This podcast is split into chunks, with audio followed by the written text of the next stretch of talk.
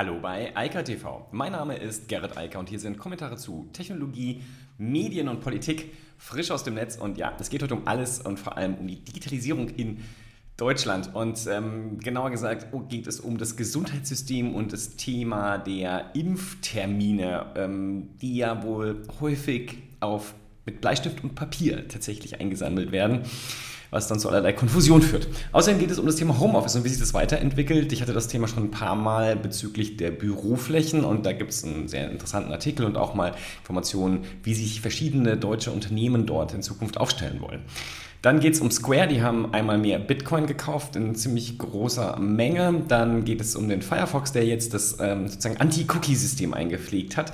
Das gefällt mir sehr gut und ich werde es nochmal kurz erklären, was da jetzt eigentlich im Firefox verbaut ist und wie das ähm, sicherlich auch nicht sehr erfreulich ist für Facebook und Co. Dann geht es nochmal kurz um Facebook. Wir hatten das Thema jetzt oft genug, aber ähm, da gab es noch so die offene Frage, ob Facebook das jetzt auch komplett ablehnen kann, mit irgendeinem Verlag einen Vertrag zu machen. Und ja, das ist so. Ich will das nur nochmal klarstellen, weil da hatte ich ein paar Rückfragen. Und äh, dann geht es um den iCare Report. Ich habe ja schon den iCare Report vorgestellt, aber das gibt es auch noch auf Englisch. Und ähm, ja, wer das lieber auf Englisch als auf Deutsch haben möchte, der kann das jetzt auch abonnieren. Die Bitcoin, äh, die Bitcoin, die Bitcoin hat sich ähm, sehr aufgeregt über das Thema der Impftermine und sagt, das sei eine Hightech-Nation wie Deutschland schlicht unwürdig, dieses Chaos, was dort entsteht.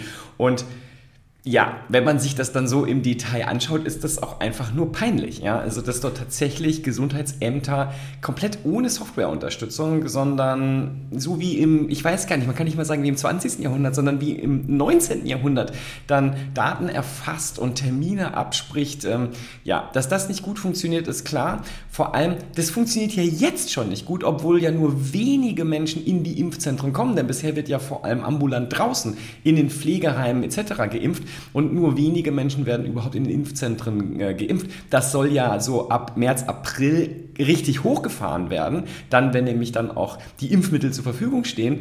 Und wenn das so weiterläuft wie jetzt, habe ich das ungute Gefühl, dass wir die nächsten drei Jahre impfen, weil wir es einfach nicht hinkriegen, obwohl wir Impfstoff haben, auch Ärzte und alles hätten, aber es nicht mal gebacken kriegen, das zu organisieren, wann wer wo sein sollte, damit dann geimpft wird. Und Mal ein ganz anderes Thema. Die Leute, die sich jetzt nicht impfen lassen, obwohl sie einen Termin haben, weil sie einen spezifischen Impfstoff nicht haben wollen. Also, sorry, also das ist für mich völlig unfassbar und die Dummheit der Menschen offensichtlich komplett grenzenlos. Ähm, liegt natürlich auch so ein bisschen an der Springerpresse, die dort äh, eine Hetzkampagne sondergleichen fährt. Das ist einfach nur peinlich, aber so sei es. Was, der, was die, der Bitcoin gemacht hat und äh, Jimini, was die Bitcoin gemacht hat und ähm, was wirklich äh, spannend ist, ist nur, also man muss sich das wirklich überlegen. 29% der Menschen, die einen Impftermin haben wollten, also für sich oder eine andere Person, im Moment geht es ja vor allem um Ältere, das heißt, das ist häufig auch so, dass die Kinder oder Enkel oder wer auch immer die Termine da machen, ähm, die haben mehr als 50 Anläufe gebraucht, um überhaupt einen Termin dann abzustimmen. Also fast ein Drittel. Und nur 14% haben es in weniger als 15 Anläufen, das ist sozusagen schon gut, geschafft, einen Termin zu machen. Und da muss man sich echt, also die, die Annahme der Bitkom, dass das peinlich ist und einer Tech-Nation, einer Hightech-Nation unwürdig, dem kann man sich nur anschließen. Also wer dafür die Organisation zuständig ist, also die Gesundheitsämter vor Ort und die entsprechenden Gesundheitsministerien, ähm, die sollten sich jetzt mal dringend, sehr schnell um eine Lösung bemühen. Denn mit Papier und äh, Bleistift werden wir das nicht schaffen, irgendwann mal die, ich glaube, 70 Millionen Deutschen, die älter sind als 16, zu impfen. Ja, da kann ja Glück, äh, von Glück sprechen, dass ein paar sich eh nicht impfen lassen wollen. Ja, die Impfgegner helfen ja, dass es nicht noch chaotischer wird, aber den reden wir wahrscheinlich immer noch über 50 bis 55 Millionen Leute, die ja bis August durchgeimpft werden sollen. Das ist so ein kleines Zeitfenster. Und das kann nicht analog funktionieren. Völlig illusorisch und auch absolut, ja, dilettantisch. Ich weiß gar nicht, was ich dazu nur sagen soll. Und ähm, der äh, Gesundheitsminister Spahn, der sich ja immer so als großer Digitalisierungsminister auch noch sieht, das funktioniert nicht. Papier und Bleistift, das ist die Realität und die muss halt geändert werden, hat der Bitcoin äh, völlig recht. Anderes Thema, was aber mit der Sache ähm, Corona immer noch zusammenhängt, Homeoffice. Ja, also Der Business Insider fragt so ein bisschen, aber nur rhetorisch, was ist, wenn der Homeoffice-Trend denn anhält? Na, ein Trend hält ja nun immer an, es sei eben kein Hype und das weiß äh, der Business Insider auch, denn das Spannende ist, ganz viele Unternehmen haben halt gesagt, sie werden auch nach der Pandemie das Thema Homeoffice aufrechterhalten. Zum Beispiel auch die Allianz, die sagt, dass sie etwa ein Drittel ihrer Büroflächen reduzieren werden. Und das sagen auch viele andere Unternehmen, ob das jetzt Großkonzerne sind wie Bayersdorf, also Nivea und äh, viele andere, die sagen halt, wir brauchen diese Mengen an äh, Bürofläche einfach nicht mehr und werden die halt abstoßen. Da stellt sich natürlich die Frage, was macht man denn eigentlich damit? Ja, also äh, da reden wir ja teilweise über Büroflächen, die irgendwo im Gewerbegebiet sind. Das interessiert niemanden. Die stehen dann halt leer. Nicht so schön für die Immobilienwirtschaft, aber so sei es. Und spannender ist natürlich, was passiert mit den Büroflächen, die sich in guter Lage in den Zentren befinden. Und ich habe das Gefühl, da wird nicht so viel passieren, denn äh, das, was draußen ist, das ist sozusagen das Problem, also ökonomisch betrachtet, denn die werden natürlich zuerst abgestoßen, außer man will wirklich richtig viel Geld sparen. Aber ich glaube, viele Unternehmen werden sich die repräsentativen Büroflächen mitten zentral in den Innenstädten wahrscheinlich noch eine Zeit lang behalten wollen. Irgendwo muss man sich ja treffen, gerade bei Großkonzernen mit vielen tausend Mitarbeitern. Ähm, da wird es immer wieder Bedarf geben, sich zu sehen und dann muss man es immer wieder anmieten. Das ist halt äh, fraglich, ob das so sein soll. Bei Startups ist die Sache natürlich anders. Ähm, bei kleineren Unternehmen werden sagen, okay, wenn wir ein Meeting haben und uns wirklich so zusammen in einem Raum treffen wollen, dann mieten wir halt im Zweifel irgendwo Platz an. Da gibt es ja viele, viele Möglichkeiten, das dann zu lösen. Und dafür brauche ich keine eigene Bürofläche mehr. Also jedenfalls, wir werden eine massive Veränderung sehen, sowohl in den Innenstädten, vermutlich ein bisschen weniger, aber vor allem sozusagen, wo es ein bisschen rausgeht, raus weg von der zentralen, perfekten zentralen Lage in der, in der Innenstadt, ein bisschen weiter draußen, ähm, da wo halt gewerbliche Büroflächen in großen Stückzahlen gerade um die großen äh, Städte herumstehen. Und da muss man sich halt überlegen, was man damit macht, ähm, ob man die umwidmet, ob das dann Wohnflächen werden etc. Das wäre ja für einige Städte ganz hilfreich, denn ähm, das könnte dann die Immobilienpreise sicherlich senken und auch die ähm, Mietpreise entsprechend senken. Und da wird sicherlich viel passieren in den nächsten Jahren. Ich glaube, die Immobilienblase, die wir so oder so haben, die wird dadurch noch viel schneller platzen, denn das braucht kein Mensch. Die Flächen sind halt jetzt überflüssig. Und wie gesagt, bleiben wir mal bei dem, was die Allianz sagt, ein Drittel, dann wird es viel. Es gibt Annahmen, die gehen bis zu 50 Prozent der genutzten, also Büroflächen, dass die vakant werden und äh, einfach wegfallen aus dem Markt, weil sie halt niemand mehr braucht. Und ähm, das ist halt schon eine große Dimension. Aber selbst wenn man diesen konservativen Ansatz setzt und sagt einfach nur ein Drittel, ein Drittel der Wohnfläche, also der Büroflächen, das ist viel. Und das bedeutet, dass Büroflächen ein Drittel günstiger werden. Das ist zumindest mal das, was zuerst passieren wird. Denn dann wird es viel Leerstand geben. Dementsprechend werden dann die Preise runtergehen, bis sich das dann irgendwie durch Unwidmungen etc. dann wieder löst. Ja, Umwidmung. Square. Square hat noch einmal mehr äh, Bitcoins gekauft für 170 Millionen. Da muss man ja sagen, eigentlich ist es ja fast keine Meldung mehr wert. Nachdem Tesla für 1,5 Milliarden Dollar Bitcoin gekauft hat, sind 170 Millionen nicht so viel. Aber hier zeigt sich etwas, was bei Square ja auch schon viel früher angefangen hat als bei Tesla. Square hat ja schon im Oktober 2020, also damals so zu 10.000 Dollar Bitcoins gekauft und die machen mittlerweile und jetzt mit, den neuen, äh, mit dem neuen Kauf 5% der, der Assets aus von Square. Und das ist natürlich eine ganze Menge und hat, äh, ist insofern dann schon wieder äh, eine Nachrichtenwert technisch relevant.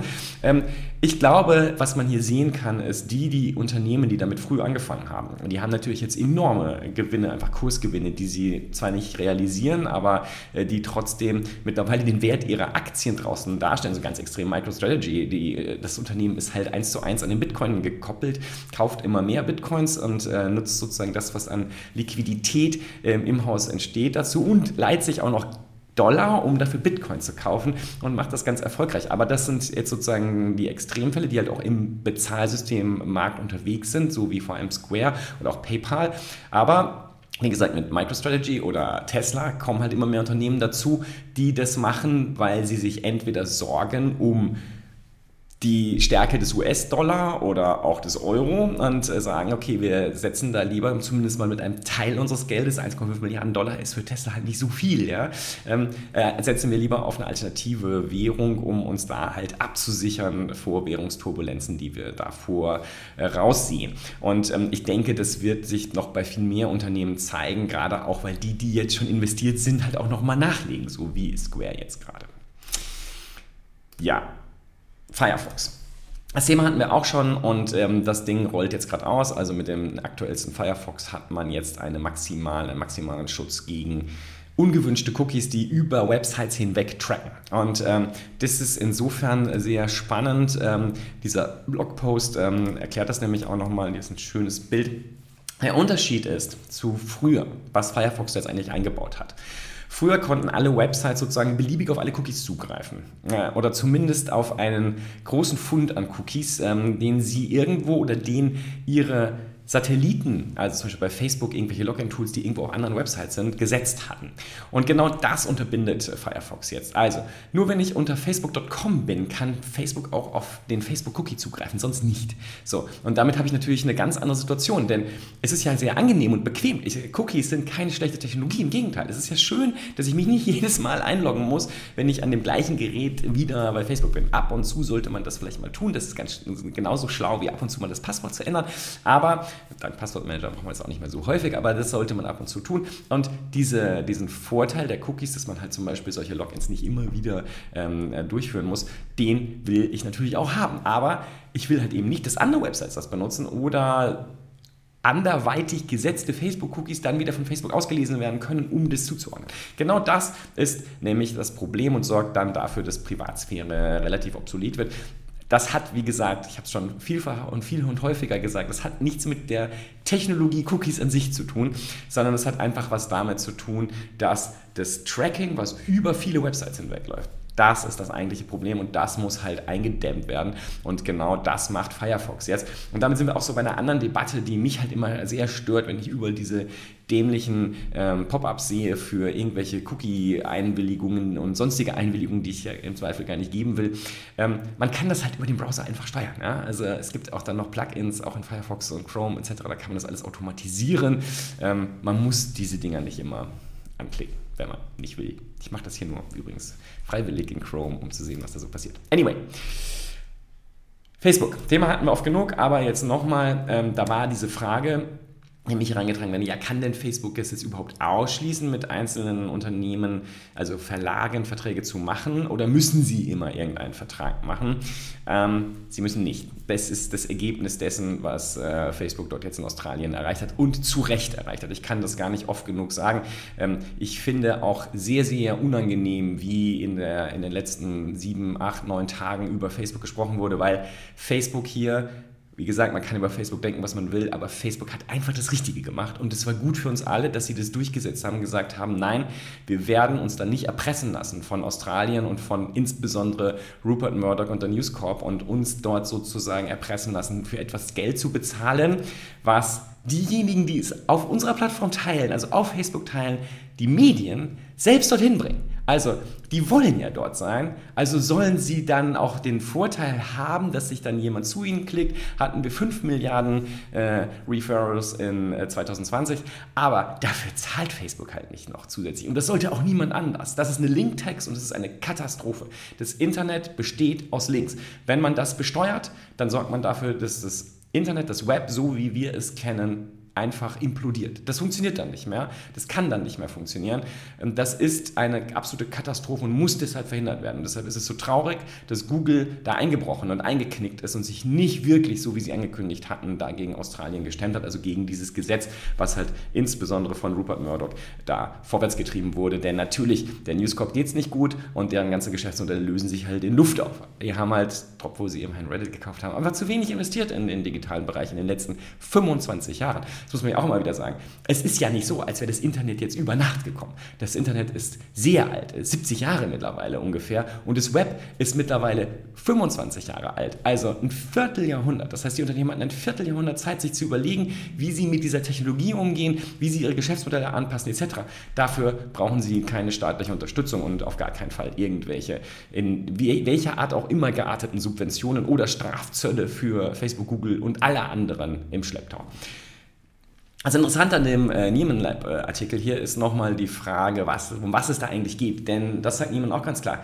Um Geld geht es Facebook nicht. Facebook ist ja sogar bereit, mit Facebook News Geld in die Verlagswirtschaft, also genauer gesagt in den Journalismus zu investieren, aber halt in hochwertigen Journalismus und nicht in irgendeinen Bildzeitungsniveau Dreck, den die News Corp da in Australien und äh, UK oder in ähm, äh, in, äh, in, den USA dann, äh, das ist ja die andere, die, nach dem Split ist das ja Fox dann dort äh, verbreitet. Das will man halt eben nicht bezahlen, sondern man will hochwertigen Journalismus, gute Recherche finanzieren und eben nicht das ähm, Abtippen von DPA, AP und ähnlichen Meldungen und Reuters. Das interessiert niemanden mehr.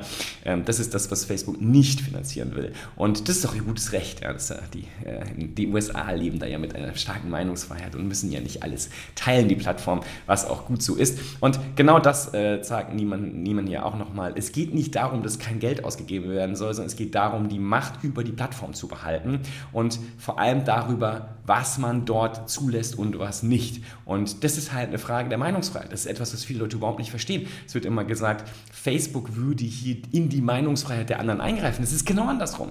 Die Plattform ist von Facebook und es ist Facebooks, also das Unternehmen hat die Freiheit zu entscheiden, was dort veröffentlicht wird und was nicht. Und das ist auch richtig so. Es geht nicht an, dass irgendwer sich dort im Zweifel reinklagt und dann auch noch äh, dafür sorgt, dass das äh, auch noch bezahlt werden muss. Also es ist, wie gesagt, es ist so absurd, ich habe mich jetzt oft genug darüber aufgeregt. Insofern, ich glaube, meine Position ist da klar und ich bin froh, wie gesagt, sehr, sehr froh, wie das jetzt gelaufen ist, dass die Entscheidung jetzt so ist, dass Australien sich da angepasst hat und dass halt kein Kontrahierungszwang besteht, dass Facebook das so machen kann, wie sie es gerne wollen. Und die Verlage haben ja jetzt vielleicht auch gelernt. Vielleicht erkennen sie ja jetzt, dass sie endlich, wenn auch 25 Jahre zu spät, die Chance ergreifen sollten, die das Internet ihnen bietet. Denn als Medienunternehmen gibt es einfach keine bessere Chance als das Internet. Ähm, man muss sie halt dann schon ergreifen. Ja, und damit noch am Ende noch mal in einer Sache. Ähm, neben dem iCare.report gibt es jetzt, äh, nein, iCare-Report gibt es jetzt auch den iCare.report. Also unter iCare.report hatten wir schon mal. Ähm, den kann man auch über Fresh of the Net, äh, also freshoff.the.net äh, erreichen und äh, sich dafür anmelden. Äh, da habe ich halt auch das Thema Facebook äh, aufgegriffen. Das ist quasi das gleiche wie der Deutsche. Es wird auch so sein, es wird einfach nur eine Übersetzung sein, aber halt in Englisch. Das heißt, wer die wöchentlichen, den, sozusagen den Meta Kommentar von mir zum Thema Technologie, Medienpolitik gerne auf Englisch lesen möchte und nicht auf Deutsch, der kann das jetzt unter iCare.report, was mich dran gewöhnen, äh, dann abonnieren und machen. Ähm, ist wie immer unten verlinkt und äh, wie gesagt, wenn man das eintippt, äh, dann landet man auch direkt auf der Seite, wo man die E-Mail-Adresse eingeben kann, hinterlegen kann und speichern kann und dann geht es weiter. Natürlich mit Double, Double Opt-in, so wie es sich gehört. Und ja, dann viel Erfolg und Spaß beim Lesen von Tech-Kommentaren in ganz kurzer Form. Nur einmal die Woche und nur die wichtigsten, aller, aller wichtigsten Themen. In diesem Sinne, ich wünsche weiterhin eine frohe, äh, frohe und schöne Woche und ähm, sonnig ist es ganz offensichtlich ja auch. Und wir hören uns dann am besten morgen wieder. Bis dann. Ciao, ciao. Das war Eika TV frisch aus dem Netz. Unter eika.tv findet sich der Livestream auf YouTube. Via eika.media können weiterführende Links abgerufen werden. Und auf eika.digital gibt es eine Vielzahl von Kontaktmöglichkeiten.